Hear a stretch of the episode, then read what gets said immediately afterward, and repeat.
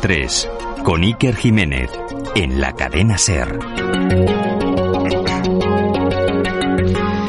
Pues este libro es muy especial, sinceramente. Yo recuerdo perfectamente cuando lo debatíamos y lo pergeñábamos con Nacho Ares, porque él siempre había estado volcado con el asunto de Egipto, y era la primera vez que, bueno, se lanzaba la aventura de publicar sobre un tema que no tenga nada que ver con esa época de los faraones maravillosa llena de misterios.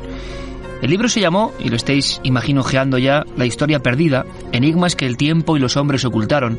Y hay que decir que en su edición original, en el Archivo del Misterio, se convirtió en uno de los auténticos bestsellers, publicado en España y en Sudamérica, porque quizá los 30 capítulos, de forma muy rápida, muy fácil, muy directa, mostraban, bueno, 30 certeros enigmas de la historia que siguen sin resolver o que por lo menos plantean preguntas interesantes, ¿no? Es como otra visión de la historia. Claro, eso con el aval de que la persona que lo ha realizado es director de la prestigiosa revista de arqueología y que también creo yo que ayudó el hecho de que con el mismo nombre, La Historia Perdida, hubo una sección muy interesante eh, hace ya años en la revista Enigmas y también una sección hermana en, en Milenio 3, una sección en la cual con la voz de Nacho Ares intentábamos arrojar luz sobre cosas apasionantes de la historia. Nacho, ¿Cómo te convencí para hacer, qué ocurrió para hacer esto que no fuera Egipto? Es tu primer libro que no es de Egipto, ¿no? Efectivamente. ¿Cómo estás, Icar? ¿Qué tal, Nacho? Es un, libro al que a mí me apetecía muchísimo hacer y que ya incluso cuando escribía la, sección en la, en la, revista de Enigmas, yo sabría que tarde o temprano acabaría recopilando y actualizando todos esos grandes enigmas históricos que a mí siempre me han apasionado. Es cierto que, como bien decías ahora, el 90% de, de mi tiempo lo dedico al estudio e investigación de, de la egiptología y de los enigmas históricos relacionados con la cultura faraónica. Pero la historia es algo que siempre me ha apasionado y hay otros grandes enigmas que no solamente están en, Egipto, sino en cualquier momento del pasado, del presente, porque, bueno, en este libro, en, la historia perdida, a lo largo de esos 30 capítulos eh, podemos encontrar eh, testimonios que van desde la prehistoria hasta la máxima actualidad del, del siglo XX. ¿no? Son, son hechos que a mí siempre me habían llamado la, la, la, atención. Muchos de ellos estaban sin, sin publicar, los había investigado, los tenía en, carpetas de trabajo en casa y me decidí a recopilarlos un poco y, darlos a conocer. Pues si te parece, Nacho, en esta aventura de este disco que acompaña el libro La historia perdida en esta edición de la Biblioteca del Misterio, vamos a ir casi salteando eh, un montón de, de misterios de diferentes épocas, de diferentes eh, personajes de diferentes lugares que creo que son muy interesantes. Y no lo hacemos en orden de prioridad ni porque sean más importantes, sino casi casi vamos a hacer un pequeño viaje en el que por supuesto todos estáis invitados. Un programa que se sumerge en el otro lado de la realidad. Milenio 3, con Iker Jiménez y todo su equipo en la SER.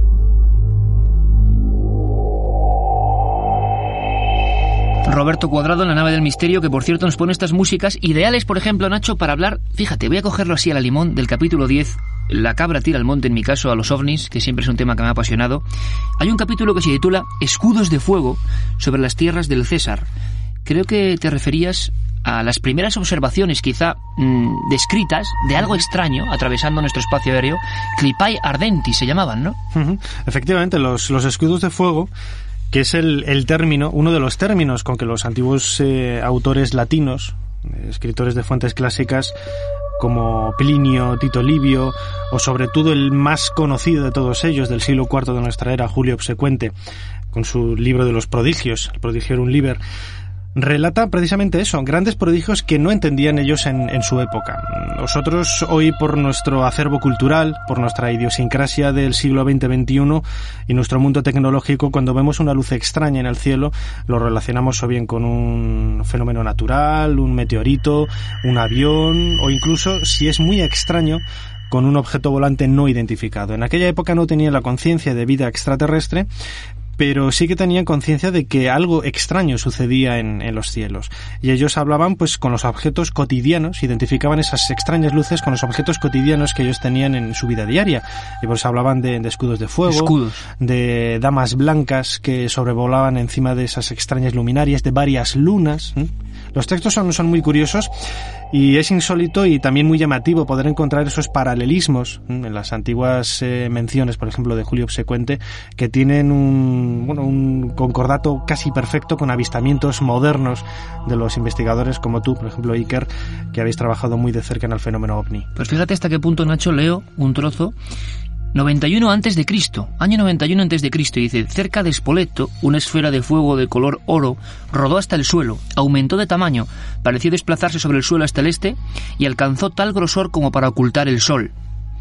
En el año 42 antes de Cristo, se cuenta, en Roma se produjo, a la caída de la noche, una luz tan brillante que las gentes se levantaron para trabajar, a pesar de que el día había terminado.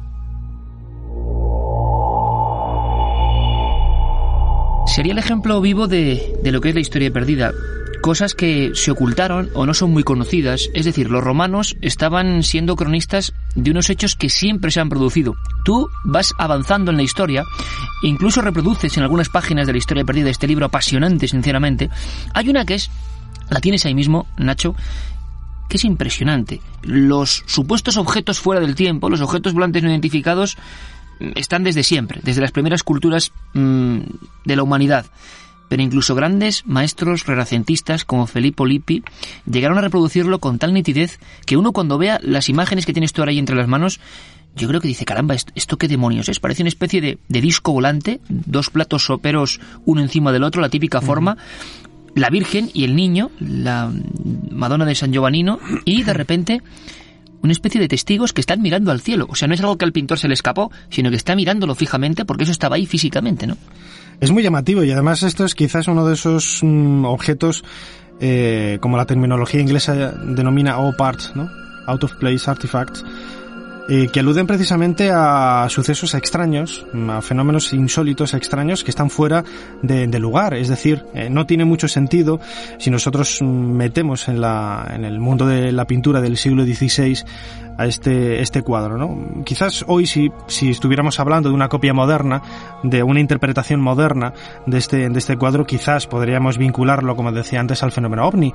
Pero en aquella época, cuando todavía no había llegado en 1947 con Kenneth Arnold y la famosa visión de, de sus platillos volantes sobre el monte Rainier, ¿qué demonios está mirando este señorín que aparece junto al hombro izquierdo? Además, mirando, la... poniéndose la mano en los ojos, ¿no? Sí, como Para... si estuviera cegado por la, por la luz. Exacto que, que emana del, de, de, estos dos platos unidos por, por el borde y que es quizás uno de los, de los casos para mí más insólitos que, que existen dentro del, del, mundo del arte. Hay, hay muchos más, ¿no? Pero, pero es cierto que, bueno, no estamos hablando de, ni estamos queriendo convencer a nadie ni identificar esto con, con seres extraterrestres. Por supuesto. Parecido. Es un fenómeno insólito y como tal lo, lo presentamos y es, es otro de esos grandes ingredientes de esta, de esta historia perdida. Podemos acabar este capítulo para que veáis la densidad en el aspecto de datos y sobre todo de, perfecta búsqueda, ¿no? De, de, hemeroteca, de historia, de libros, todo concentrado en una especie de manual del extraño a lo largo de todos los tiempos. Me parece apasionante, repito, este capítulo sobre los escudos volantes, escudos de fuego sobre Roma, que va viendo, Nacho, cómo va prolongándose en el tiempo en diferentes etapas. Podríamos acabarlo con otra de esas descripciones, concretamente de Dion Casio, eh, hacia el 155 después de Cristo en la historia de Roma dice en Arminium una luz como la del día resplandeció durante la noche en muchas regiones de Italia tres lunas se hicieron visibles por la noche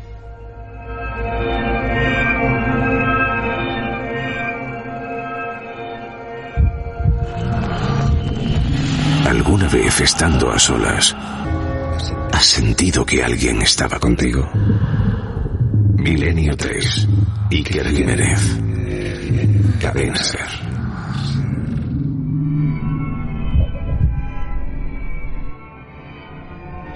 Felipe II también es otro de los personajes que tiene importancia y su época, y su época en este libro en la historia perdida. Desde luego que a mí la sensación con Felipe II, Nacho, es el rey más poderoso de todos los tiempos imperio donde no se pone el sol y sin embargo desconocimiento absoluto de algunas parcelas. Da la impresión que es como cuando uno va al Escorial y le enseñan el folleto del que no debe salirse la ruta turística y sin embargo uno va pasando por cuadros, salones, misterios, códigos y dice, caramba, ¿esto por qué no me lo enseñan? ¿no? El propio Felipe II da esa impresión. Fue un hombre muy ortodoxo, defensor del cristianismo ultranza, del catolicismo, pero sin embargo eh, también hay misterios incluso desde su nacimiento, que es una cosa bien curiosa. Eh, hay misterios en torno a todo lo que suponía la contratación, creo, de alquimistas, de magos, su apego a las reliquias sagradas. Mm, había una pasión por lo oculto que se ha contado muy poco, ¿no? Quizás uno de los eh, calificativos que se puede dar a Felipe II es de ambiguo. Es decir, él era uno de los máximos exponentes de la Inquisición. Él perseguía a ultranza todo aquello que se saliera de las estrictísimas eh, normas de la Iglesia Católica, Apostólica y Romana. Y sin embargo, él, como bien conoce, Siker era un grandísimo amante de la magia, grandísimo conocedor del, del mundo de la, de la alquimia y, un mundo que estaba en plena ebullición en esa época justo, ¿no? Precisamente, él tenía contactos con gente que venía de, del norte de Europa, con su primo Rodolfo, que era otro rey eh, europeo, y que precisamente mm, hoy lo vemos quizás como algo metido dentro del, del, mundo esotérico, pero que en aquella época esa ambigüedad era la, vida cotidiana de, los propios de los propios eh, habitantes de, del siglo XVI. No en vano, por ejemplo, otro de los grandes personajes de esta época, Antonio Pérez, el secretario suyo, eh, tenía relaciones con John Dee, el, famoso también alquimista inglés, era un perfectísimo conocedor del mundo de la astrología.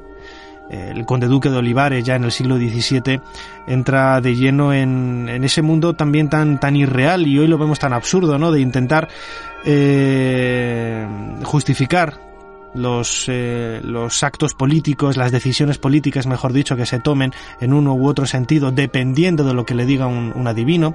Todo ese tipo de, de, fenómenos son muy comunes en, este siglo que, como decía antes, tanto se caracterizaba por todo lo, relacion relacionado con el mundo de la, de la Iglesia Católica. Hablamos con Nacho Ares, director de la revista de Arqueología, autor de este libro que ahora tendréis entre las manos, La historia perdida, enigmas que el tiempo y los hombres ocultaron libro que ha sido pues un auténtico revulsivo de ventas. La gente se ha enganchado a esta visión de la historia distinta, que precisamente ahora además que no quiere decir por eso que no esté avalada con datos y con, y con absoluta ortodoxia también, sin embargo haciéndose eco de áreas ensombrecidas.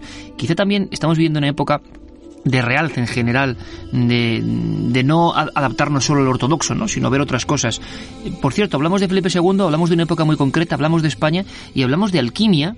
Eh, es creíble que, que, Felipe II contratase a magos alquimistas, expertos de, otros, de otras tierras, concentrase en el Escorial y buscase una cosa que nos parece tan absurda hoy en día como convertir ciertos metales en, en, oro. Esto era una, una de las acciones de la alquimia, pero había muchas más, ¿no? La gente se ha centrado en eso, pero la alquimia era algo mucho más amplio, ¿no? Sí, la, la piedra filosofal, mmm, incluso muchos investigadores tampoco están muy de acuerdo en, en definir este, esta búsqueda, esta fórmula con convertir cualquier burdo metal en, en oro. ¿no? La alquimia, en, definitiva, era, era mucho más. Hay un, libro fantástico, eh, de Fulcanelli, El misterio de las catedrales, eh, muy denso y muy difícil de, de, comprender. Yo recuerdo que lo, cuando lo leí siendo, siendo bastante joven, luego tuve que volver a leerlo años después porque había un montón de datos que quedaban un poco en el aire y, la alquimia como tal era algo muy relacionado también con el mundo de la magia. Hay que pensar que también en esta época es muy difícil diferenciar, distinguir el límite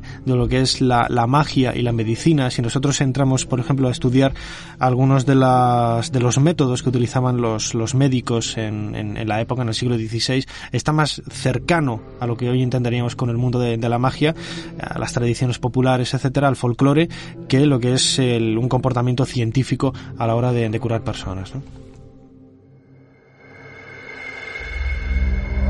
Y damos un salto tan radical porque es polémico. Yo recuerdo que hubo un libro hace unos 10 años de, de un hombre que hablaba en torno a la posible falsificación de la pieza más importante quizá del arte ibero, la pieza que representa en muchos aspectos la cultura antigua de los españoles. El gran Juan Eslava Galán hablaba de los españoles tal como fuimos, ¿no? Esa cultura de la que se sabe muy poco, llena de figuras a veces monstruosas, llena de de una expresividad extraña, y una de ellas, la más perfecta, la más impresionante, la Dama de Elche, tú la abordas en tu capítulo 9 y dices, la Dama de Elche, la señora de la sospecha. Esto sé que en Alicante no nos sienta muy bien, pero lo hacemos con todo el rigor. Es la investigación de una persona que empieza a verla con otros ojos, empieza a investigar. ¿Y cuál es la polémica? ¿Qué polémica tiene hoy en día ese, ese objeto tan lleno de magia como la Dama de Elche? ¿Y tú qué crees también? Hombre, eh, cuando salió el libro de John Moffitt en el año 95, que se titulaba El caso de la, de la dama de Elche, levantó muchísima polémica porque presentaba algunos, eh, bueno, algunas ideas, algunos argumentos que en parte tenían su lógica y en parte eran totalmente desestabilizadores con lo que se creía hasta, hasta la época. Es cierto que cuando Manuel Campello descubre en el año 1897 en la Alcudia eh, la famosa dama de Elche, hay una serie de, elementos en ese descubrimiento que, o sobre todo, mm, contradicciones en el testimonio de, de las personas que, participaron en el descubrimiento que hacen pensar que bueno que hay algo extraño ¿no? se encontró una especie de... huerta no un lugar tampoco muy sí, un, lugar que pertenecía al, al propio Campello y que como digo mm, los testimonios de los eh, de, los, de las personas que trabajaron en, ese descubrimiento, por, por, ejemplo, uno de los labradores decía que le llamó la atención que junto a la, a la Dama del Che mm, lo que se espera de una pieza que está enterrada desde el, desde el siglo IV o V antes de, de, nuestra era es que la tierra estuviera compacta y le llamó la atención precisamente que no, que la tierra estaba suelta, ¿no? como si lo hubieran colocado el día, el día anterior.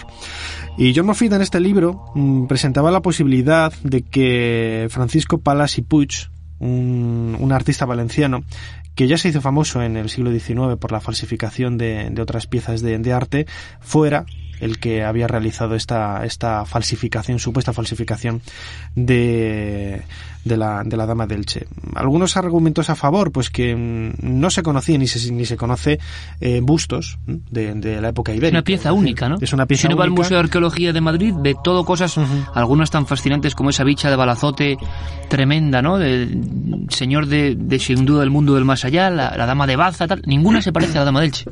Sí, es muy singular en todos los sentidos, en propio, eh, incluso el, el, propio aspecto, eh, la expresión del rostro es una cosa mm, tan misteriosa, tan ambigua, y hay gente que incluso decía no es una dama, sino que es un guerrero. Eh, todo eso todavía está abierto un poco a, interpretaciones. Y había elementos, elementos que que lógicamente yo cuando leí el, libro de John Moffitt, pues eh, a mí me convencieron con la posibilidad de que fuera una falsificación. Luego también es cierto que hablé con, con expertos, con arqueólogos que habían trabajado muy de cerca con, sobre, sobre esta pieza, como el catedrático de arqueología de la Universidad Autónoma de Madrid, Manuel Vendala, y él me aportó datos que me hicieron creer mm, que efectivamente la dama de, del Che es, auténtica, es buena. Y todo ello estribaba sobre todo en, algunos detalles eh, tipológicos de la pieza, como una fíbula que tiene colgada eh, sobre el pecho la, la Dama de Elche, que no existía, no había paralelismos en 1897 cuando apareció, así que es imposible que este falsificador lo hubiera conocido como para reproducirla en, en este busto. Por lo tanto, en Elche, de momento pueden respirar tranquilos y tienen una de las piezas más impresionantes de la historia del arte.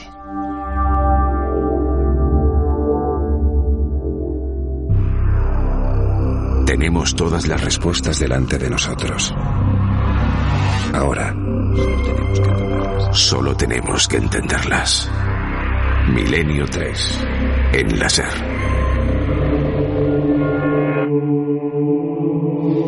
La verdad es que los retos que nos propone Nacho ahora en su historia perdida son apasionantes. Solo destaco algunos, simplemente a, a, vuelo de pájaro casi en la contraportada, la historia del papiro Magdalene GR17 o la única reliquia auténtica de Jesús de Nazaret, claves y mensajes secretos en el arte, viajes transoceánicos, evidencias de egipcios en América, la verdad del plano célebre de Piri Reis, el almirante turco que cartografió la, Antártida, mensajes cósmicos en cavernas prehistóricas, la terrible maldición de los Austrias, la descendencia francesa de Jesús de Nazaret, la momia del Titanic, historias que van mm, desde tiempos remotos hasta casi hoy mismo, pero hay un episodio que sí me gustaría profundizar contigo, Nacho, es el de claves y mensajes secretos en el arte. Creo que obras como el Código da Vinci han abierto la perspectiva, que yo creo que es muy interesante. Siempre se critica lo que tiene éxito, ¿no? Pero yo creo que es muy interesante, al margen de que a uno le puede gustar más, menos, la nueva visión, ¿no? Que se ha, abierto. Es decir, que el pintor, el escultor, sobre todo en pintura, ¿no?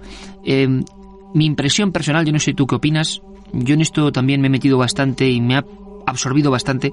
Hay determinados maestros, determinados pintores que parece que conectan con algo, ¿no? Con unas esferas paralelas que quizá nosotros no, no conocemos, no vemos diariamente, pero que ellos llegan a, a, verlas y llegan a representarlo. Por eso hay autores tan extraños que cuando uno ve una pieza, caramba, se queda sobrecogido y no se ve bien por qué. Es como si hubiera un, un mensaje oculto que solo en determinadas circunstancias uno puede, puede leer o puede sentir. Pero la gente puede pensar en el Bosco, en Goya, en artistas más o menos dados al lado oscuro, pero curiosamente, en otros absolutamente ortodoxos, tan importantes como Velázquez, también había parte de ese código secreto, utilizar el arte para dar un mensaje oculto.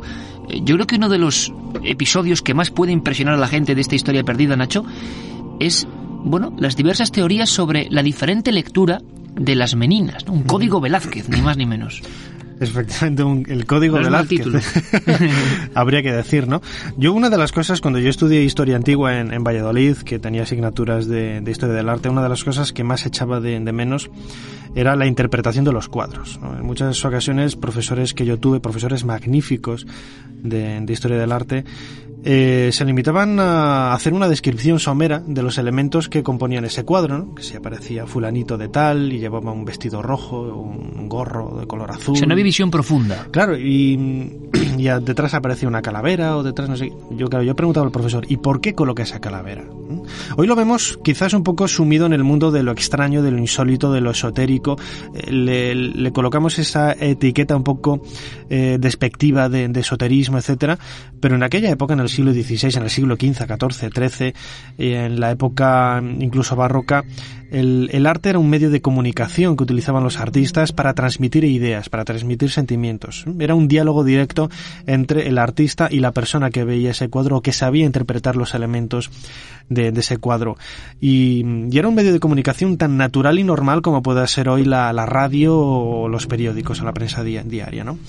Y esto es, por ejemplo, uno de los eh, elementos más llamativos del, cuadro de, de, las Meninas, de, de Velázquez que hoy se encuentra en el Museo del Prado, que es la familia real de, de, de Felipe IV, y que muy poca gente sabe que dentro de la interpretación de los personajes que ahí aparecen en, en el cuadro, pues no solamente está la, la constelación de Corona Borealis, ¿m?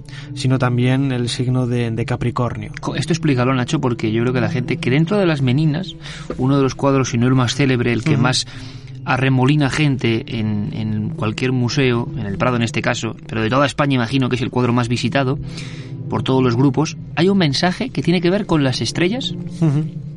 Sí, en 1656, cuando Velázquez pintó este cuadro, eh, bueno, ya se sabía que era un gran enamorado de todo aquello relacionado con la astronomía. Él murió en 1660 y en la torre en donde él vivía en el Alcázar, en el antiguo Alcázar de Madrid, pues aparecieron numerosos eh, libros, eh, bueno, de matemáticas, de astronomía, aparecieron telescopios. Era un personaje con muchísimas inquietudes al mundo de las de las ciencias.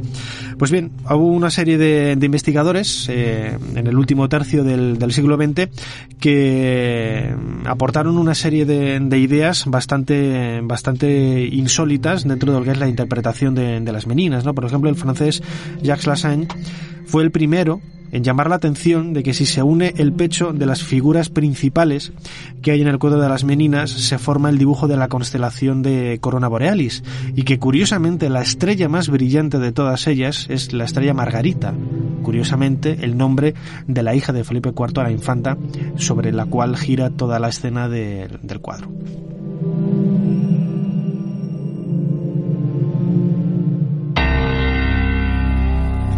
sientes la necesidad de contactar con alguien del otro lado.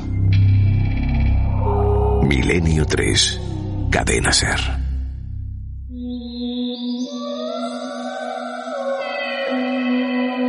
El arte visto con otros ojos. No solo hay códigos ocultos en Leonardo da Vinci, en La Última Cena, en cuadros más o menos célebres, sino que artistas españoles tan célebres como Diego Velázquez el sevillano de mano prodigiosa, también parece que hay eh, cosas muy interesantes que se ven ahora, eh, muchos siglos después, porque parece que han sido oscurecidas o apartadas.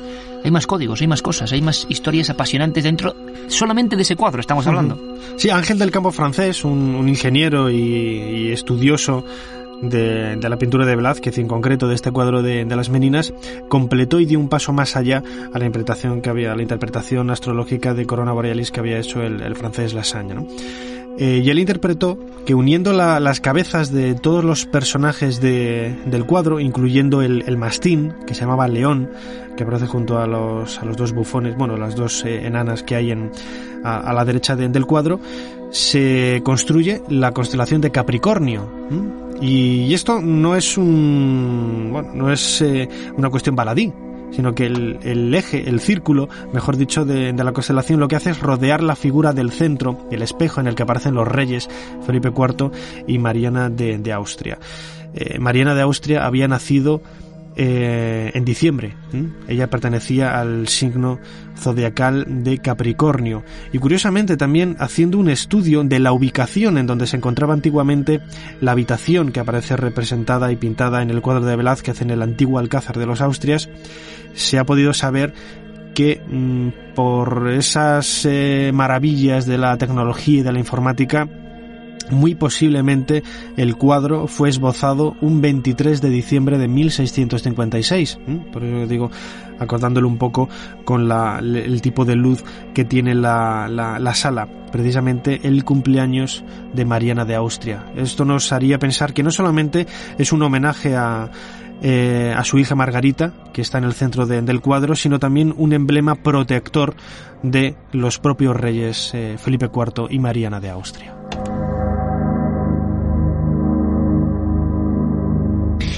Sin duda alguna, yo creo que digno de la reflexión, la sorpresa y por lo menos de observar estas otras historias que están ahí, que están ahí siempre presentes.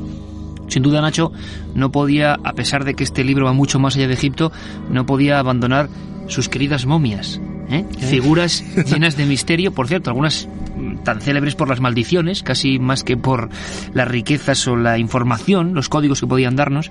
Hay una pregunta eh, Nacho, que hace mucha gente, a raíz de que hace ya un par de años emitiese en Milenio 3 en plena madrugada eh, una de tus mm, crónicas habladas sobre la momia del Titanic. Todo lo que es el Titanic, claro, representa un misterio, una fatalidad, eh, la impresión tremenda cuando hace apenas 20 años se descubre en el fondo marino. Bueno, pues sigue habiendo cosas no tan conocidas y que también tiene que ver con la maldición, ¿no? Parece que ese viaje desde luego estaba maldito por eh, libros anteriores, libros que habían descrito parece la misma aventura del Titanic, eh, parece que muchos mm, pasajeros a última hora y más que en la media de lo que es normal mm, devolvieron sus billetes, sus pasajes, hubo gente que dentro del barco decidió abandonar directamente porque sintieron algo, bueno, imagino que leyenda, lo que no es leyenda es objetos extraños eh, que iban cargados en ese barco, ¿no? Sí, una de las leyendas que justificaba el desastre del Titanic en 1912 era la presencia de una momia egipcia.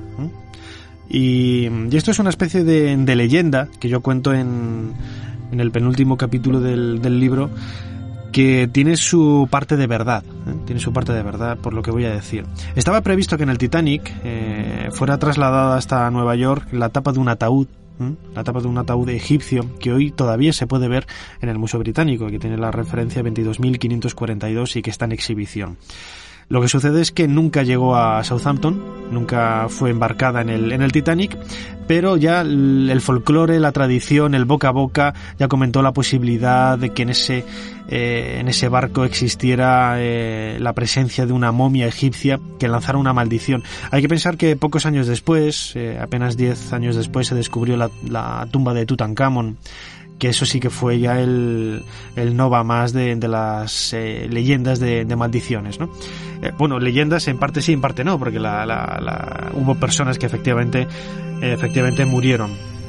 Lo que sucede es que el, Eh, luego se intentó mm, dar eh, una vuelta de tuerca a la historia de, de, la supuesta momia que viajó en el Titanic y hay una leyenda muy, muy curiosa que habla de que efectivamente esta etapa de, ataúd con, con, la momia eh, llegó a Nueva York, en Nueva York embarcó en otro barco que también sufrió un, un desastre, etcétera. Hay una serie de, de causa-efecto en diferentes viajes transoceánicos, en diferentes también barcos que consiguieron, bueno, crear una grandísima bola de nieve que bueno, en la mayor parte de sus términos es toda una tradición, una leyenda, pero que tiene su trasfondo histórico, su parte de verdad en esa idea inicial de que se quisiera trasladar a Nueva York a través del Titanic la tapa de este sarcófago. O sea, Nacho, que también en la historia hay leyendas urbanas de la propia historia, mitos que se retroalimentan, que empiezan a crecer y que ya son difíciles de saber dónde está la verdad. Y... Pero ¿por qué las momias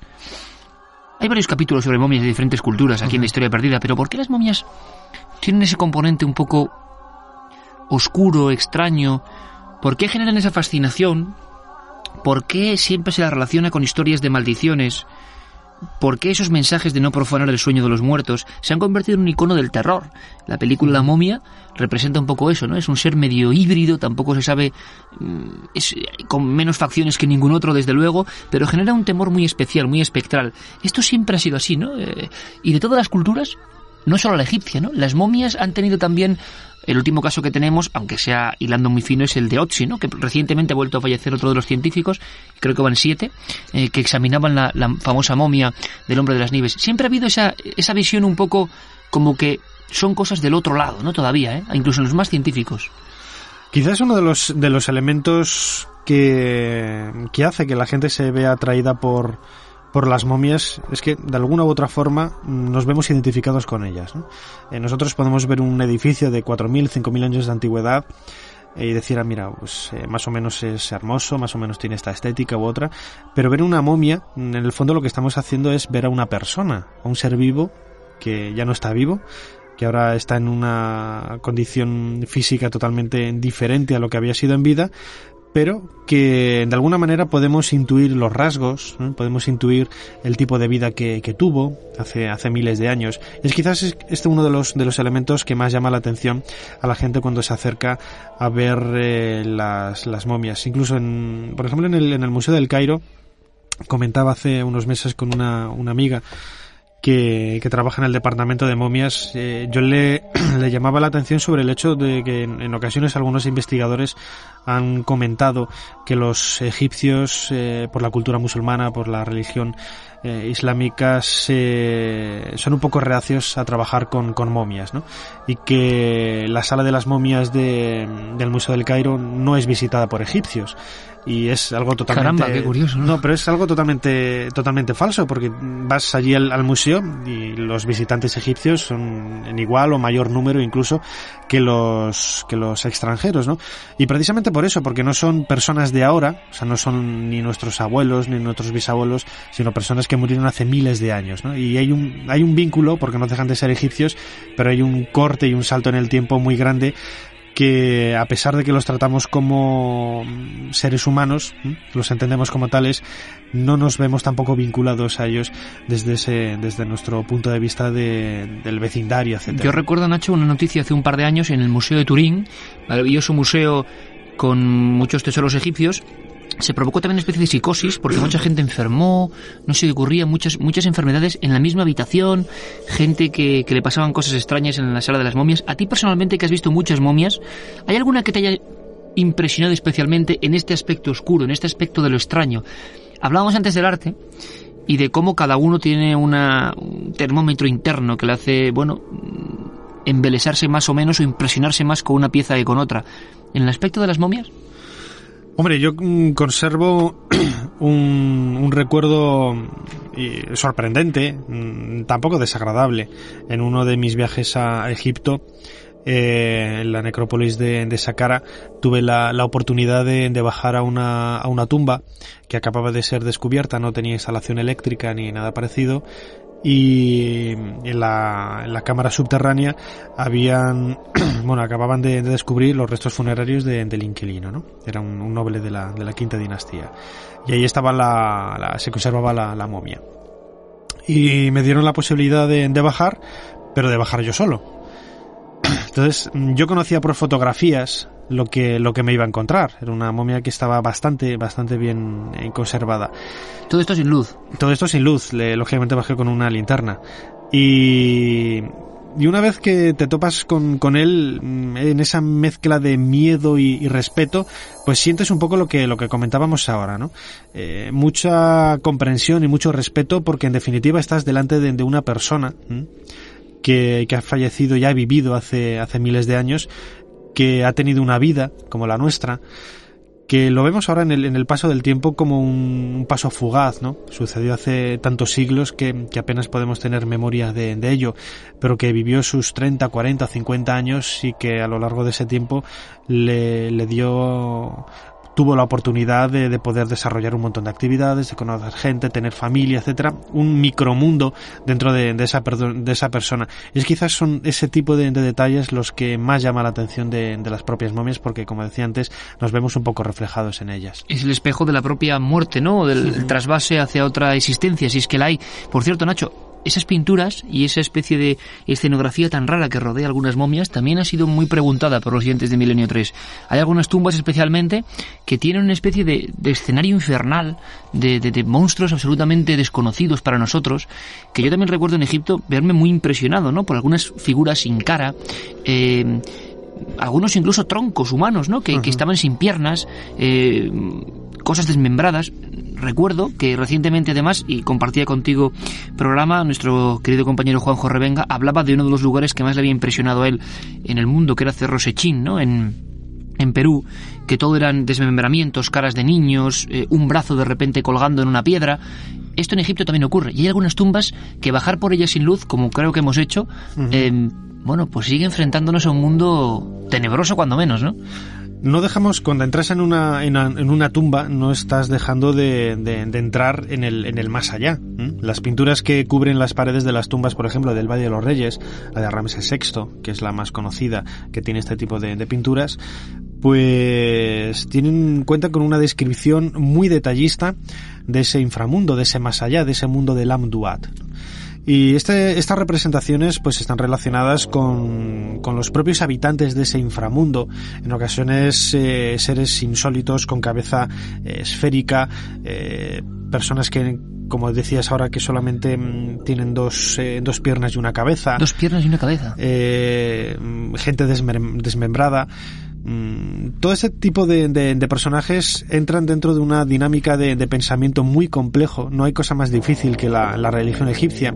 Quizás porque nos cuesta un poco entrar en ese pensamiento que es el del, del, del antiguo egipcio. Lo vemos quizás un poco con, con, nuestra mentalidad moderna y enseguida colgamos etiquetas de mentalidad primitiva, de bueno, todo, cualquier tipo de calificativo. ¿Por qué los ponían, Nacho? ¿Por qué junto al muerto su último viaje iba con estas figuras? Parece un poco en vez de poner imágenes bellas, ¿no? Uh -huh. ¿Por qué estos seres?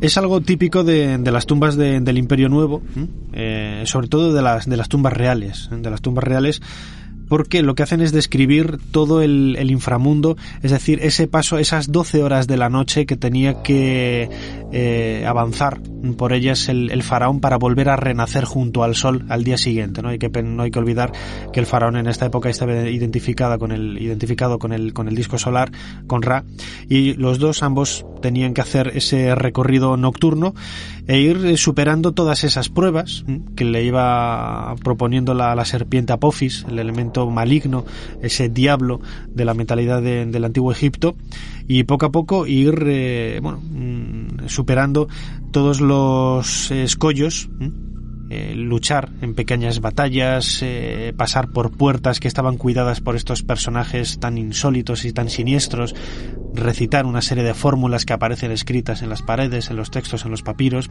como una especie de, hoy lo veríamos como una especie de juego de rol, de un juego de, de internet, de estos que, en donde te vas adentrando y vas descubriendo eh, fases, etapas diferentes y que tiene como resolución final el nacimiento a una nueva día, a, un, a, una, nueva vida, a un nuevo día, junto con, junto con el sol.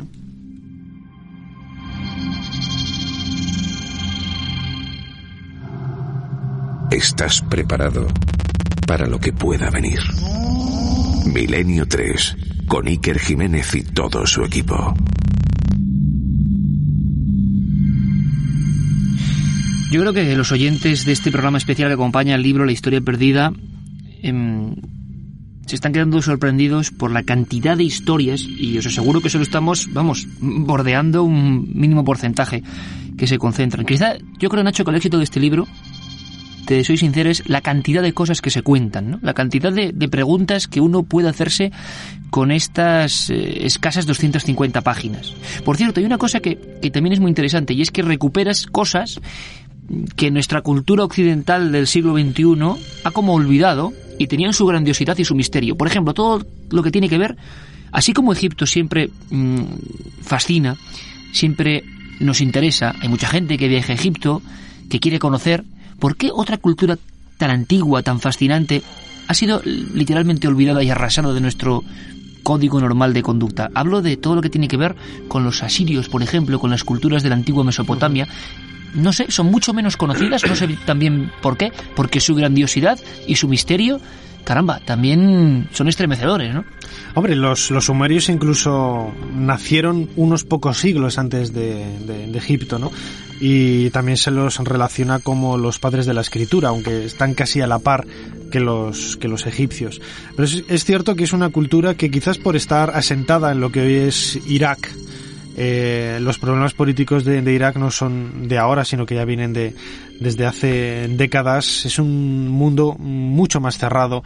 Egipto es un país eh, musulmán, es de cultura islámica, pero muchísimo más abierto a, Occidente. Y, es cierto que cualquiera que se adentre a, leer cualquier libro de, la cultura sumeria, de la cultura babilonia, de la cultura siria, de los neobabilonios, de los persas, eh, puede encontrar historias realmente fascinantes, ¿no? Yo, por ejemplo, uno de los capítulos que dedico en, este libro está, eh, bueno, está centrado en el misterioso origen de, la cultura sumeria, que todo el mundo habla de, perdón, de, los sumerios, las famosísimas estatuas de, de Gudea, de Lagas, que se conservan tanto en el Museo del Louvre en París como en el Metropolitan de Nueva York y que no se sabe, no se sabe cuál es el origen de, esta civilización. Aparecen un día al sur de, Irak y no, no tenemos mayor noticia de, ellos. Las famosísimas tumbas reales de Ur que descubrió Michael Bulley en la, década, en la década de 1920, otro de los grandes hitos de la historia de la arqueología que se había un poco ensombrecido por el descubrimiento de la, de la tumba de, de Tutankamón. Quizás también ese factor de, mala suerte. Eh, una tumba mm, en donde aparecieron eh, rastros eh, muy claros de haber de haberse llevado a cabo rituales en donde la gente se autosacrificaba en honor de no se llamó siempre tumbas reales de Ur pero no eran tumbas pertenecientes a, a, reyes no pero sí a ese noble a ese personaje elevado para el que trabajaban eh, unos tesoros realmente impresionantes que hoy podemos ver en el, en el Museo Británico de, Londres, pero que quizás por ese factor de mala suerte de haber sido descubiertos en, perdón, en un momento de la historia que, que, coincidió con otro grandísimo descubrimiento, como fue el caso de la, de la tumba de, de, de Tutankamón, pues han quedado un poco en el, en el olvido y yo creo que de manera, de manera injusta. ¿no? ¿Tú recuerdas que em, el célebre polemista, vamos a llamarlo así, de la, de la, de la arqueología, Eric von Daniken, con sus libros, también, aunque ya era en una última etapa y no tenía tanto éxito, se centró mucho en los grabados y figuras de algunas culturas mesopotámicas y hablaba de híbridos. Imagino que esto es bueno la visión particular de Don Daniken, pero sí es cierto que, que, había una gran representación de demonios, de seres casi criptozoológicos interesantísima, que tampoco conocemos bien en esa cultura, ¿no? Sí, por ejemplo, uno de los, de los capítulos, el número 29, que título ¿Existen todavía los dinosaurios? Pues habla un poco de, eso, ¿no?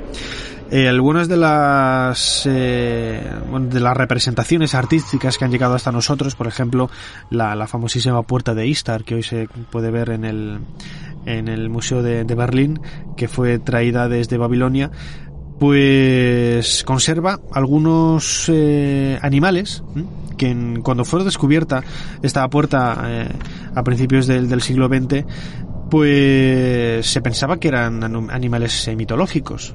Con extrañas cabezas, con cornamentas extrañas, eh, creían que encajaban un poco más en lo que era la forma de pensar tan insólita de los antiguos babilonios, hasta que se encontraron efectivamente restos de estos eh, animales. Esto no significa que cualquier animal extraño que podamos ver en, los relieves no solamente de Babilonia, de Sumeria, sino de, de Egipto, de otra cultura de la antigüedad, tenga un paralelismo en la, en la en la biología en real. Sin embargo, sí que nos hace pensar que tenemos que ser un poco más prudentes a la hora de interpretar todo este tipo de hallazgos.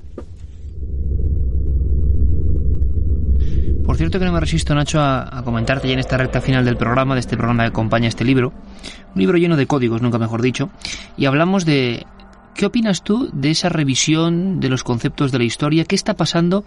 Estoy seguro que si, por fortuna, realizamos muchas más aventuras como esta historia perdida, pues quizá dentro de unos años haya que hablar de algo muy extraño que ha pasado en nuestra época. Y es un fenómeno literario no solo hablamos del código da Vinci, sino de todo lo que ha acompañado, incluyo la historia perdida de alguna manera, en este trasvase, eh, cambio de milenio, como una visión nueva, que sé que muchos escépticos y ortodoxos, ultraortodoxos a veces de la historia, o inmovilistas, mejor dicho, pues se llevan las manos a la cabeza.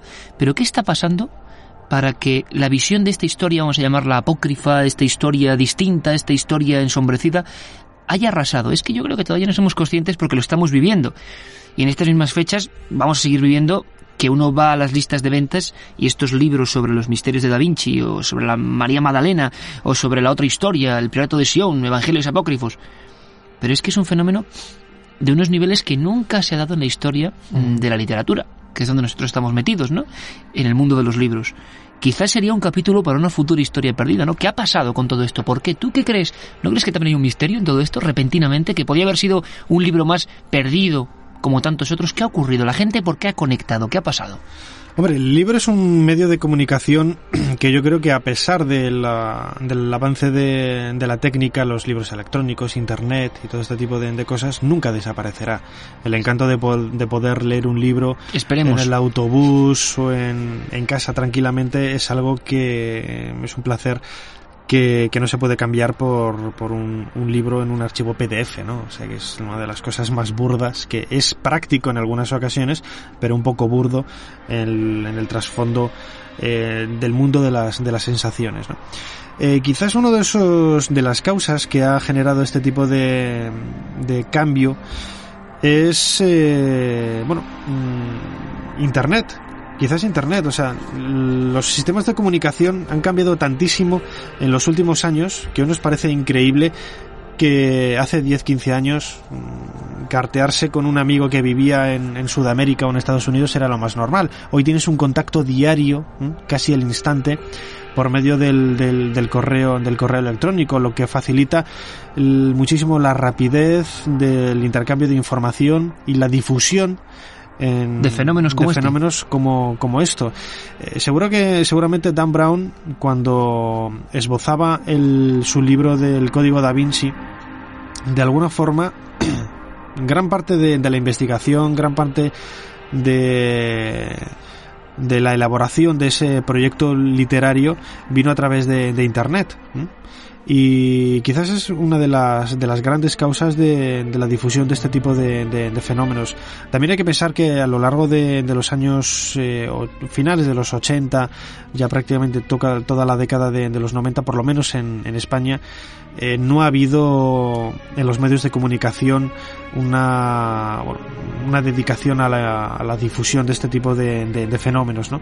Hasta que aparecieron programas como, como el tuyo y que han sabido aprovechar ese, ese momento, un cambio generacional también, habría que, pensarlo de, de, alguna forma, en donde mm, miles de personas, miles de personas eh, acceden por primera vez al conocimiento de este tipo de, de, fenómenos que nosotros conocíamos desde pequeños, pero claro, nosotros habíamos crecido un poco con los programas de Fernando Jiménez del Oso, de Antonio José Alés, etcétera, ¿no? Programas que dejaron de emitirse y dejaron de, o de haber mm, programas similares a lo largo de, los años 80 y, 90 y que hoy las nuevas tecnologías, mm, hoy encontramos miles y miles de páginas de, internet dedicadas al mundo de la fantasmogénesis, al mundo de, lo insólito, de lo extraño, de los enigmas históricos, que todo ello son pequeños ingredientes que quizás ninguno de ellos eh, en sí mismo puede explicar el, el, éxito global del, del fenómeno, ¿no? de que se vendan tantos libros de templarios, de que la figura de Jesús de Nazaret esté tan, tan de moda, no desde el punto de vista religioso, sino desde el punto de vista de Porque los... además esos temas estaban ahí, Nacho. Y estaban de, de, estaban de toda ahí. la vida. O sea, incluso y sin embargo ahora mismo parece que la gente ha conectado con ellos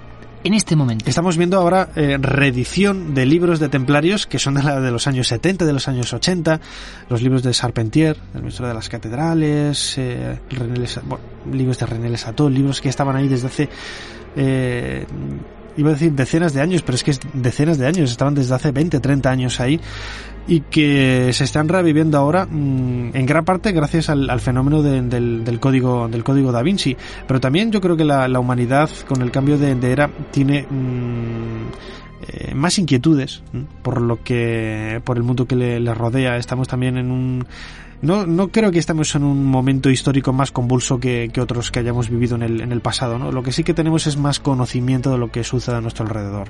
Y Internet, como decía antes, es una de esas eh, claves que nos ayuda a conocer un poco mejor ese mundo que tenemos eh, a nuestro alrededor. La historia perdida, Nacho Ares, director de la revista de Arqueología, Enigmas que el tiempo y los hombres ocultaron. Menudo subtítulo, 30 episodios, 30 capítulos que merecen muchísimo la pena. Además, la idea interesante de este libro es que se puede leer eh, no mm, en, bueno, paso a paso, sino eligiendo cada uno las historias que más le atraigan, aunque al final yo creo que acabará leyendo absolutamente todas. Y lo interesante que hemos querido demostrar en este programa especial es que no solo de código, de código da Vinci, perdón, leen y viven los misterios de la historia, sino que hay muchos más. Y es más, que algunos van naciendo, que algunos que no están aquí irán siendo, bueno, futuros materiales de investigación. Por ejemplo, sé que andas muy metido en otro personaje que lo bonito de estas historias es pensar que personajes muy cercanos, hablábamos de Felipe II, del conde duque de Olivares, también tenían su conexión misteriosa. La princesa de Éboli, ¿no? Que así no está siendo una de tus últimas investigaciones y que demuestra que también hay personajes fascinantes, llenos de leyenda, de aventura, eh, dignos de novela, dignos de investigación y que en un futuro quizá engrosen esto, este tipo de recopilaciones que yo creo que van camino, Nacho, de convertirse en clásicos, ¿no? Sí, la princesa de Éboli es quizás uno de esos personajes ocultos que yo siempre he tenido como hobby y que en uno de los capítulos de, de esta historia perdida esbozo en apenas unas líneas a la hora de hablar del asesinato del secretario de, de Juan de Austria, eh, Juan de Escobedo, ¿no? y que es un personaje que a mí siempre me ha llamado muchísimo la atención desde el punto de vista histórico y sobre todo desde el punto de vista biográfico y también un poco eh, por ser el, el, centro de a través bueno alrededor del cual una especie de, de eje alrededor del cual giraban un montón de personajes eh, curiosísimos no solamente eh, Felipe II sino también el secretario Antonio Pérez del que hemos hablado también eh, un poquito un poquito antes no es uno de esos personajes grandes personajes desconocidos. Princesa tuerta. Princesa tuerta solamente con ver el retrato y ver el, la imagen de, de esta mujer hermosísima también uno se siente atraído no solamente no, no quizás por ver si era era tuerta o no tuerta que si era bizca o no bizca eh, pero es un personaje muy muy llamativo que tiene un, un carisma y una personalidad eh, realmente fascinantes. Y que merece la pena por ejemplo el viaje a a Pastrana, Pastrana donde, donde estuvo encarcelada en vida prácticamente, uh -huh. ¿no? Y se ven todavía los barrotes de ese palacio. De esa habitación y de ese palacio que hace poquito ha sido reabierto a, al público y que merece la pena acercarse a conocer eh, en pleno corazón de la, de la Alcarria este, este lugar Pastrana que conserva la esencia vital de muchos de esos secretos que todavía permanecen ocultos de la figura de la princesa de Éboli. Secretos que además ampliamos a un montón de personajes y también a nuestro propio país, ¿no? La historia perdida ha propuesto eso, yo creo que por eso ha sido acompañada del éxito, porque es un planteamiento nuevo, distinto y perfectamente asumible por cualquier persona. Este libro puede leerlo desde un chaval joven que empieza con estos temas hasta las personas que han leído ya mucho y que quieren contrastar información. Nacho, como siempre, un placer y muchos más éxitos con esta historia perdida. Muchas gracias, Icar.